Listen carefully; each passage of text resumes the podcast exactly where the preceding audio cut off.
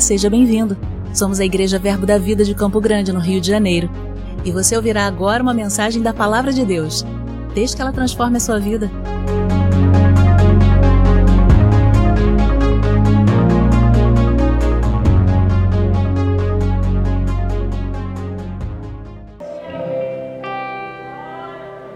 Aleluia. Existem pessoas que precisam de cura. E para quem precisa de cura, Deus é a cura. Mas existem pessoas que precisam de restauração. e Ele está aqui como bom arquiteto e construtor. Ele conhece a planta da sua pessoa. Ele sabe exatamente como você é. Então, o Deus que restaura está aqui para restaurar aquilo que ainda está deteriorado. Talvez pela dor, talvez pelo tempo, talvez pelas marcas, mas é tão bom servir a um Pai bom, porque Ele é o Deus que restaura. Abra sua Bíblia comigo. Colossenses capítulo 1, vamos ler a partir do verso 9. Diz assim: Por esta razão, também, também nós, desde o dia em que o ouvimos, não cessamos de orar por vós e pedir que transbordei do pleno conhecimento da Sua vontade, em toda a sabedoria e entendimento espiritual. Esse versículo lembra muito Efésios 1, 16 e 17. O espírito do ver e do saber. O espírito de sabedoria e revelação.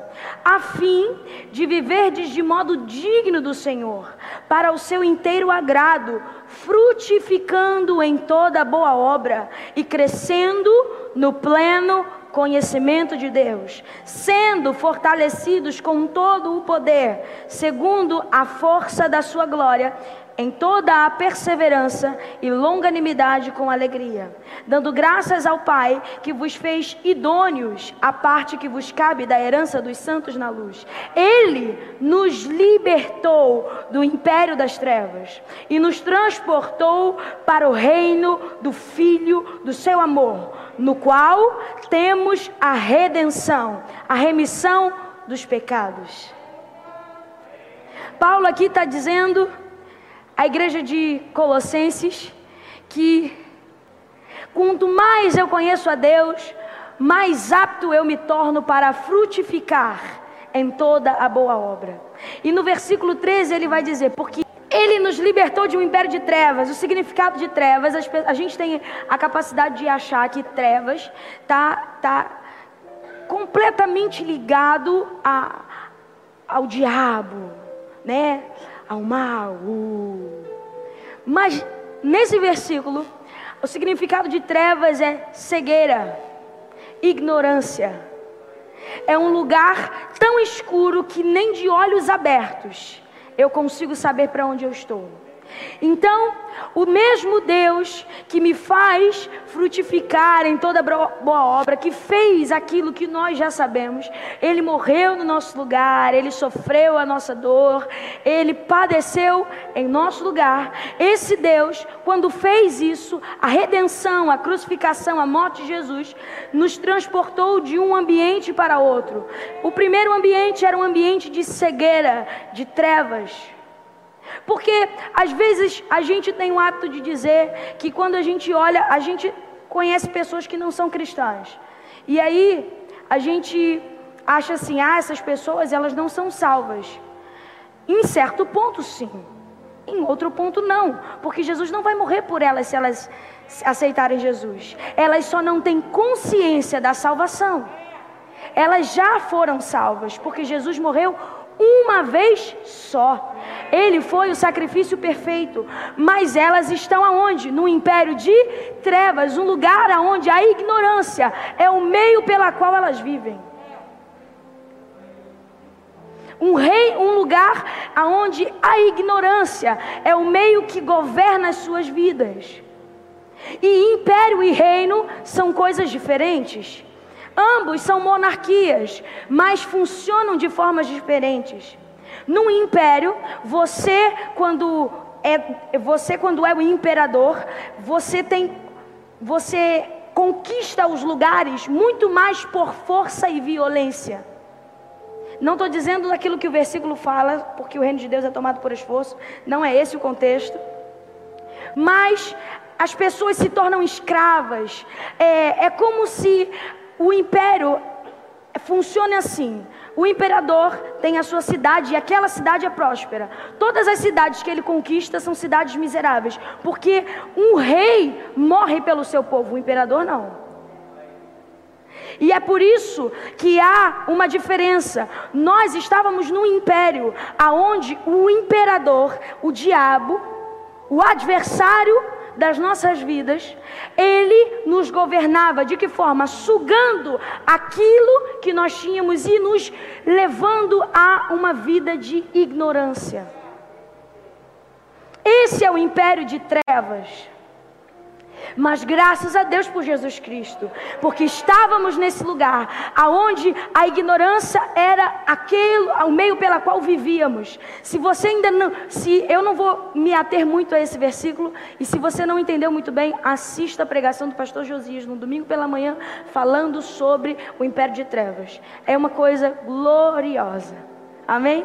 Depois você procura lá. Agora eu não lembro o, o tema, mas está lá, assiste. Eu fui muito edificada com essa palavra. Então, nós estávamos nesse lugar, éramos governados pela ignorância. Nós, toda, é aquela, é aquela coisa que o, que o povo que não é crente fala: todos os caminhos levam a Deus, né? A Marcela tinha o hábito de dizer: Eu só sabia dizer, vai com Deus, graças a Deus. E se Deus quiser. Mas a gente não faz menção ou consciência. Quando estamos no império de trevas, a gente não tem consciência daquilo que estamos dizendo. E mesmo que não tenhamos consciência, aquilo que estamos dizendo tem um peso.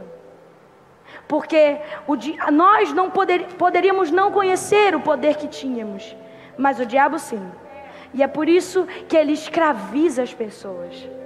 Mas quando Jesus vem, ele nos tira desse lugar de ignorância e nos transporta para um reino, mas não um reino comum, o reino do filho, e a palavra filho é ruiós, do filho maduro, do filho pronto, daquele que cumpriu tudo aquilo que era para cumprir, do filho do seu amor. Nós saímos de um lugar aonde a ignorância, aonde a cegueira era a maneira como a qual vivíamos, a nossa cosmovisão era distorcida.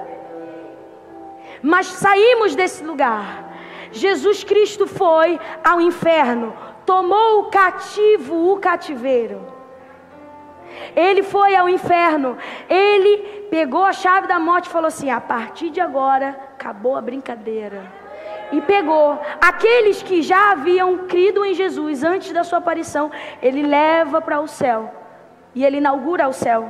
E isso você vai aprender mais em realidade da nova criação. Rema, inspiração para viver doutrinas básicas da Bíblia, tem muita coisa boa. Depois procure informações no balcão lá atrás, tá bom?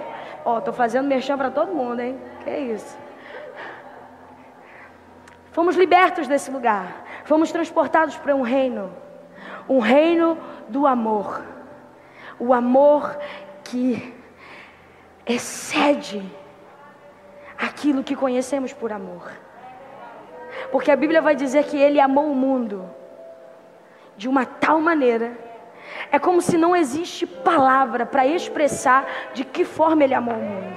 Mas ele amou. De que maneira? Ó, é de uma tal maneira que tudo o que ele tinha, ele deu. Porque até então ele só tinha um filho. O único filho perfeito, impecável e que o amava por, por amor. E ainda antes que fôssemos filhos de Deus, Ele se entregou em nosso lugar. E hoje nós estamos nesse reino. E no reino do Filho do seu amor, existem formas de viver. Existem maneiras nas quais a gente precisa revelar o reino de Deus. A Bíblia vai dizer que nós somos seus embaixadores. Nós somos embaixadores de Cristo. Nós somos a embaixada desse reino. É como se o mundo está em caos e quando ele, ele precisa olhar para você e ver uma embaixada do reino de Deus. Ali eu tenho solução. Por quê? Porque você faz parte desse reino. Só que nada daquilo que fazemos poderíamos poderia nos tornar mais ou menos merecedores. Existem pessoas que, pela condenação do diabo, dizem: Ah, é porque eu não sou digna. Deixa eu dizer algo: nunca seríamos dignos. Mas não é pela sua dignidade, é pela graça. E a graça não é pela força do seu braço, é porque Ele amou você de uma tal maneira. Não é por merecimento, não é por legalismo, não é por isso, não é por muito fazer, mas é por aquilo que Ele fez que eu me tornei agradável a Ele. A graça de Deus é o meio pelo qual podemos viver uma vida livre. Porque o pecado é uma questão de escravidão. As pessoas não pecam apenas porque gostam, pecam porque são escravas. Mas quando Jesus entra, ele arranca todas as correntes que nos prendem ao pecado. E ele diz: Agora eu não, eu, não, eu não parei de fumar porque eu sou crente. Eu parei de fumar porque eu não preciso mais do cigarro para me completar. Porque ele me completa em tudo. Eu não preciso me consertar para estar aqui, porque eu estou aqui, Ele me conserta. É saindo de um império e indo para um reino. Eu não preciso mais. porque Ele me fez uma nova criação. Aleluia. Vamos lá, abra sua Bíblia mais uma vez. Oh, aleluia. Gálatas, capítulo 2. Oh, Jesus. Versículo 19.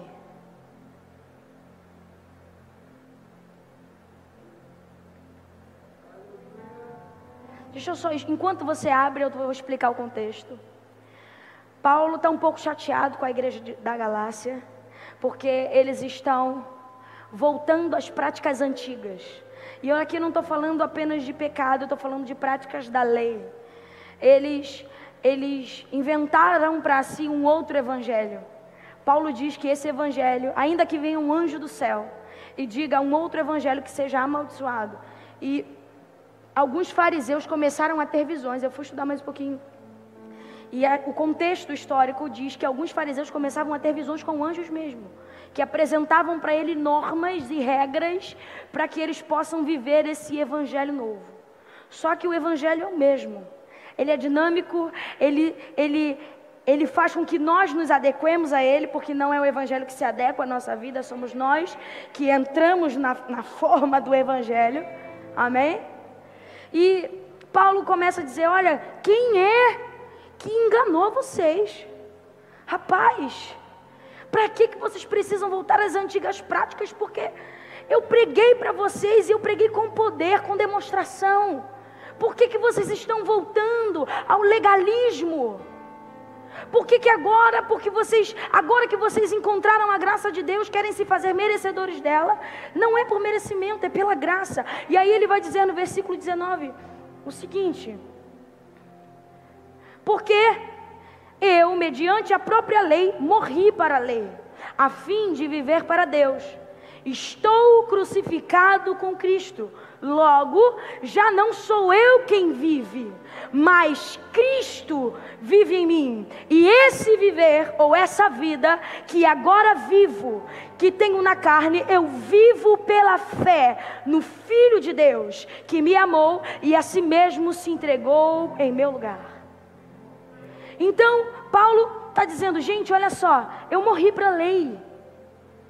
até um certo ponto a lei funcionava, mas chegou aquilo que é perfeito. Então, quando aquilo que é perfeito chega, aquilo que não é perfeito é excluído. Então eu morri para a lei, mas eu estou crucificado com Cristo. Não vive mais eu, não é mais os meus desejos que reinam, não é mais as minhas vontades que imperam, não, agora é Cristo que vive através de mim. E essa vida, ou essa forma de viver, essa cosmovisão que eu tomei para mim, eu vivo pela fé no Filho de Deus. Por isso que fé é o combustível que me faz se achegar a Deus. A fé não é um fim em si mesmo, ela é um meio. É o meio pelo qual eu me, eu me achego. Porque para me achegar a Deus eu preciso crer que Ele existe. E que é galardoador. Daqueles que o quê? Que buscam quem? A Ele. Então, da maneira antiga que eu vivia, eu não posso viver mais, por quê? Porque hoje é Cristo quem vive. E com Cristo vem o seu reino, e com o seu reino os seus princípios, com os seus princípios suas normas. Estamos vivendo um tempo onde o medo bate a porta de muitas pessoas. E é natural ter medo. Mas não ser dominado mais por ele. Porque não é mais você quem vive, é Cristo. Às vezes dizemos esse versículo com tanta verdade, e é muito bonito dizer Cristo vive em mim, mas será que Cristo vive em você na hora que Cristo diz não se mova? E você, peraí, Cristo, só um minuto. Não, deixa só eu dar uma opinião um pitaquinho. Quando as coisas saem do seu controle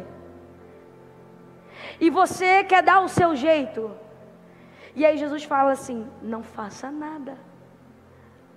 Não, Jesus, mas espera aí, vamos conversar. Que isso? Quando você foi caluniado e a justiça própria pulsa nas suas veias, e aí Jesus fala assim: o justo não se justifica. Não, Cristo, mas espera aí, vamos conversar. Quando tudo já saiu do seu controle, porque é muito lindo a gente dizer: venha e toma o teu lugar. É lindo, mas será que é verdade? Será que se tornou verdade? Será que Deus hoje pode sentar no trono da sua vida e ditar as regras para você?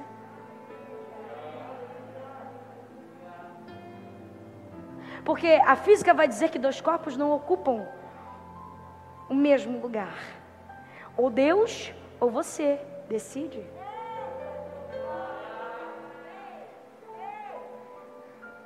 Eu juro que eu queria dizer que Deus vai abrir uma porta, mas essa porta é bem estreitinha. E para passar, tem que estar tá na forma do Evangelho. e para muitos o Evangelho é loucura, mas para a gente que é salvo é poder. é dunamis, é um poder capaz de me mudar completamente.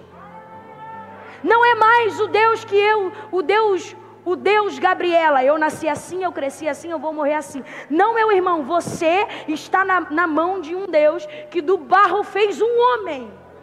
Então, ele pode sim moldar o seu caráter, ajustar os teus temperamentos, governar a sua vida. Salmo 139 vai dizer que os nossos dias foram escritos no seu livro. Então, eu quero imaginar ou pensar, se assim o texto me permite, que Deus tem uma agenda. E essa agenda está escrito, Marcela Chianca, vamos lá, o dia que ela nasceu vai ser assim, assim, assim. Deus escreveu os dias dela. E nada melhor do que o autor da vida para dizer como ela funciona. Então para de querer governar a sua vida, pergunta para ele. Essa vida que agora nós vivemos, nós não vivemos por nós mesmos, nós vivemos pela fé, pela fé no Filho de Deus. É em Cristo que vivemos. Estamos em Cristo. Quer ver mais um versículo para eu te afirmar essa verdade? Aleluia. Fica tranquila que a exortação feia e voltou e foi lindo, foi maravilhoso. Jesus foi falando e eu, ai, ai, caramba, glória a Deus. Era isso que eu queria, Jesus. Aleluia. Eu estou procurando o versículo. Eu batei muitos versículos aqui. Oh, Jesus. Eu vou ler 2 Coríntios 5.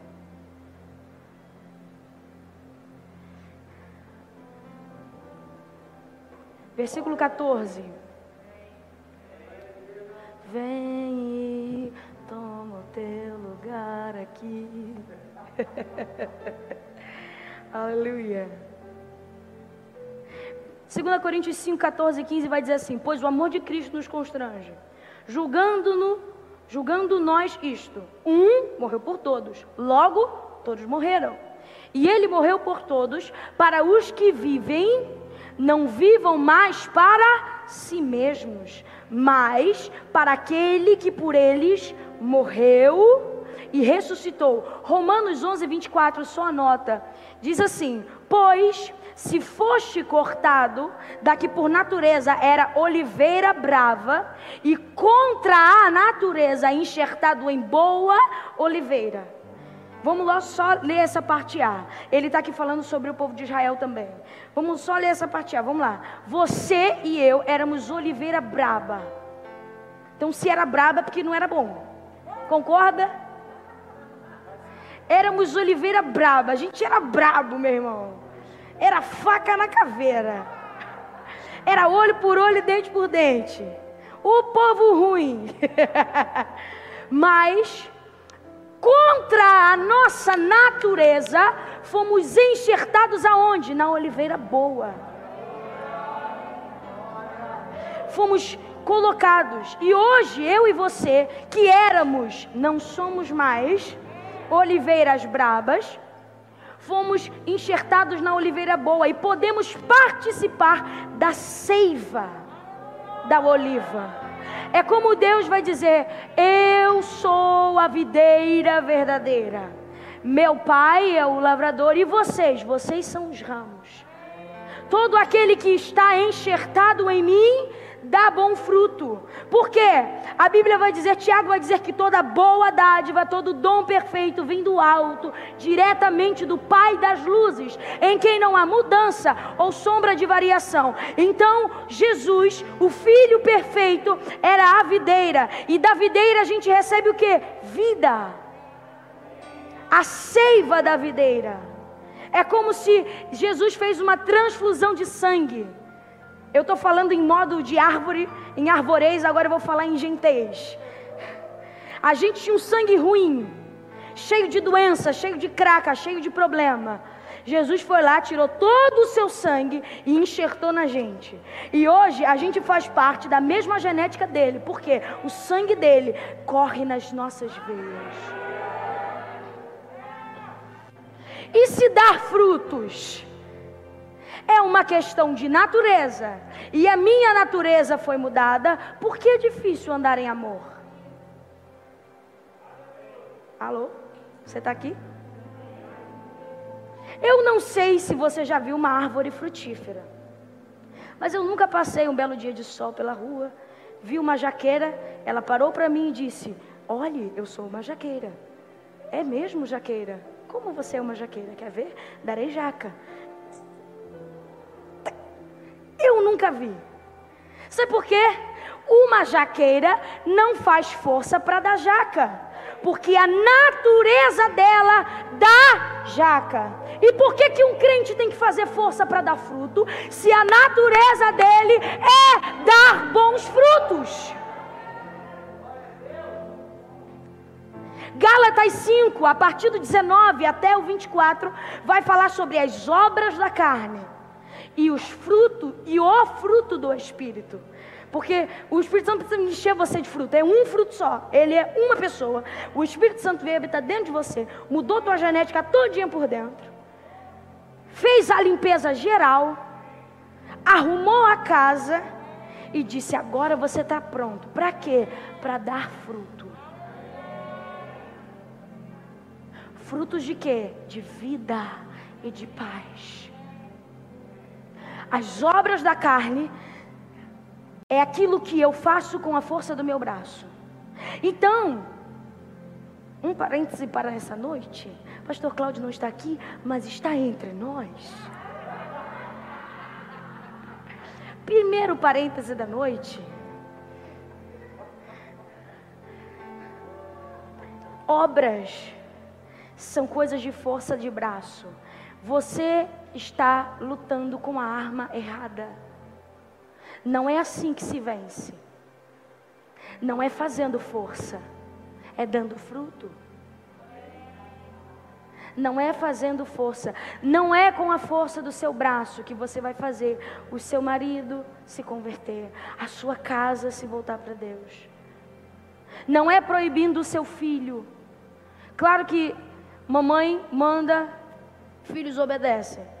Até porque você não é todo mundo. Amém, Alcemir, amém.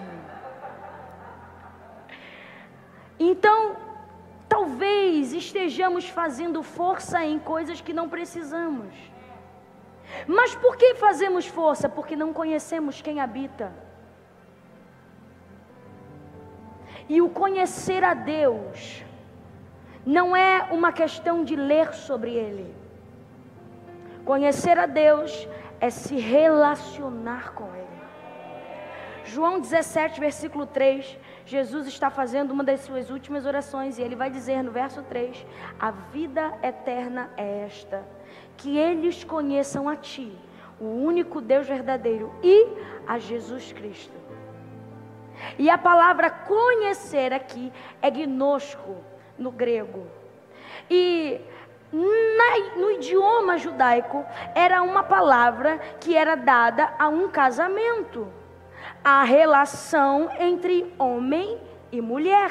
É por isso que em Mateus, se não me falha a memória, 27, 3, você vai ver Jesus dizendo assim: Olha, naqueles últimos dias muitas pessoas vão dizer: Senhor, em teu nome nós fizemos, em teu nome nós profetizamos. E aí Jesus vai dizer assim: Olha, eu não conheço você. É a mesma palavra, é gnosco. É como se Deus estivesse dizendo para os homens que fizeram em seu nome, mas não o conheceram: Desculpa, você não pode entrar porque eu não entrei em você.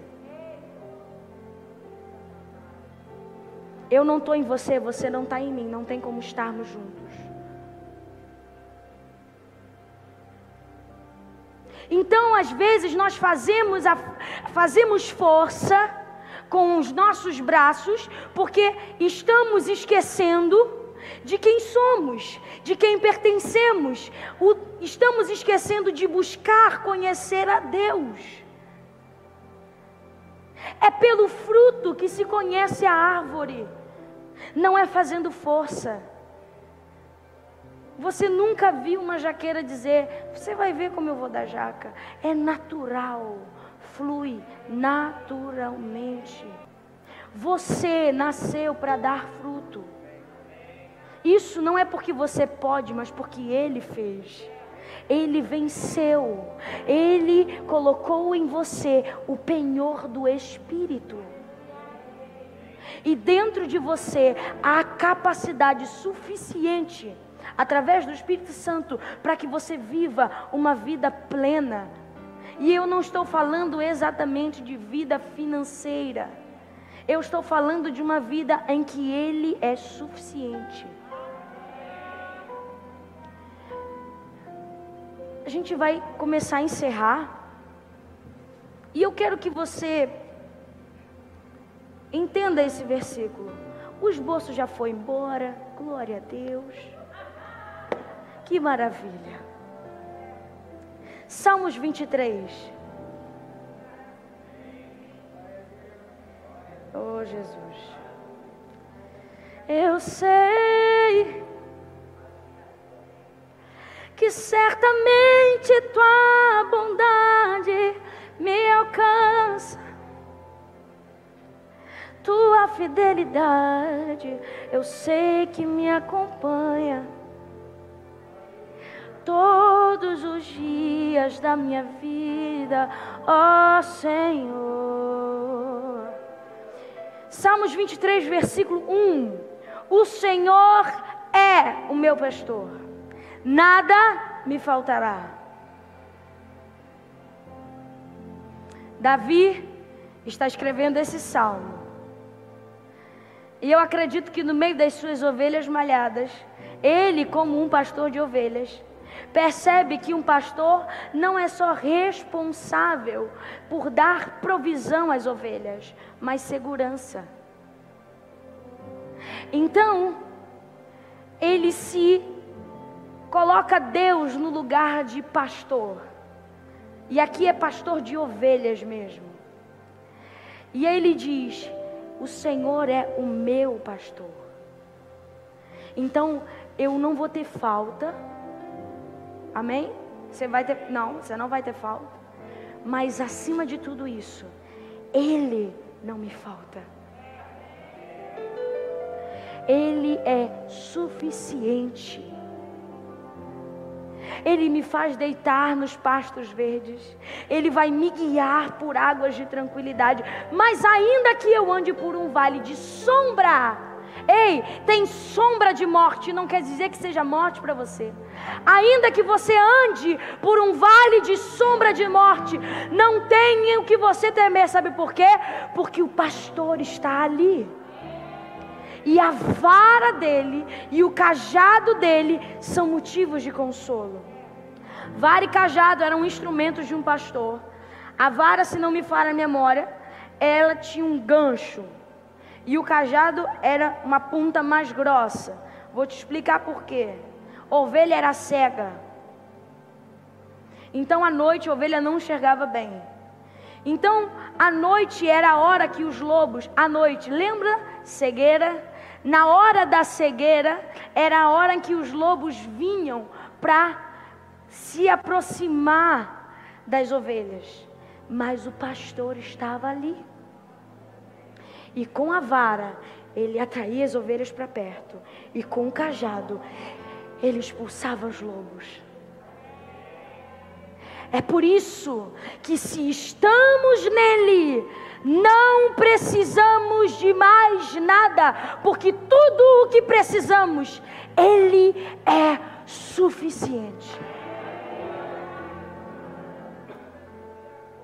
Amém? O Ministério de Música pode subir. Ele é suficiente. Você não precisa mais fazer força para dar certo, porque Ele colocou alguém em você que tem capacidade suficiente para fazer com que você dê certo. Você tem habilidade para frutificar, porque Ele trocou a tua genética, Ele mudou a tua seiva. Hoje você não é mais oliveira brava. Hoje você é uma boa oliveira, você é videira, você é ramo e ramo dá fruto, frutos de vida. Aleluia. Aleluia. Aleluia. Não há mais o que temer. Você não precisa mais, não precisa fazer força. A força que você precisa fazer hoje é condicionar o seu coração à palavra de Deus. Porque é pela palavra que a sua mente vai sendo liberta e conhecereis a verdade, e a verdade vos libertará. Porque a fé, ela vem por ouvir ouvir, ouvir e ouvir a palavra. Hoje só existe uma coisa que você precisa fazer: condicionar o teu coração e a tua mente à palavra, voltar-se para Deus de uma vez por todas, e assim a sua vida vai revelar o Deus que você serve.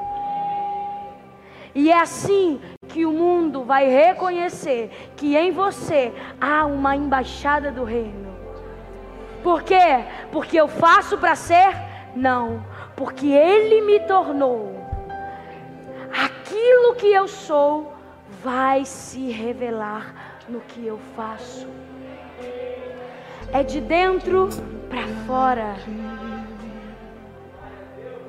É de fé em fé é de glória em glória. A cada passo que eu dou buscando conhecer ao Senhor, Ele revela um pouco mais dele em mim. A cada passo que eu dou buscando conhecer ao Senhor, a vida de Deus vai sendo imprimida no meu interior. E aí, eu vou chegar a tal ponto que tudo que eu tenho é de Deus. Tudo o que eu sou pertence a Deus. Por quê? Porque Ele me amou, Ele me restaurou e hoje eu estou nele. Obrigado porque se estamos aqui é porque o Senhor é o nosso pastor. É o Senhor quem nos guia. É o Senhor quem nos conduz. É o teu espírito que nos leva a águas de descanso. e nesse lugar não há vozes, não há vozes que possam falar mais alto do que o leão, do que o espírito que ecoa em nós. Nada é mais forte do que a tua doce voz. Senhor, uma vez mais te pedimos que em nós seja completa a sua obra. que em nós se cumpra tudo que o teu Espírito diz a nosso respeito. E que não passe de nós o teu Espírito, mas tudo o que foi dito no seu livro se cumpra em nós e através de nós. Em o nome de Jesus, Senhor. Em o nome de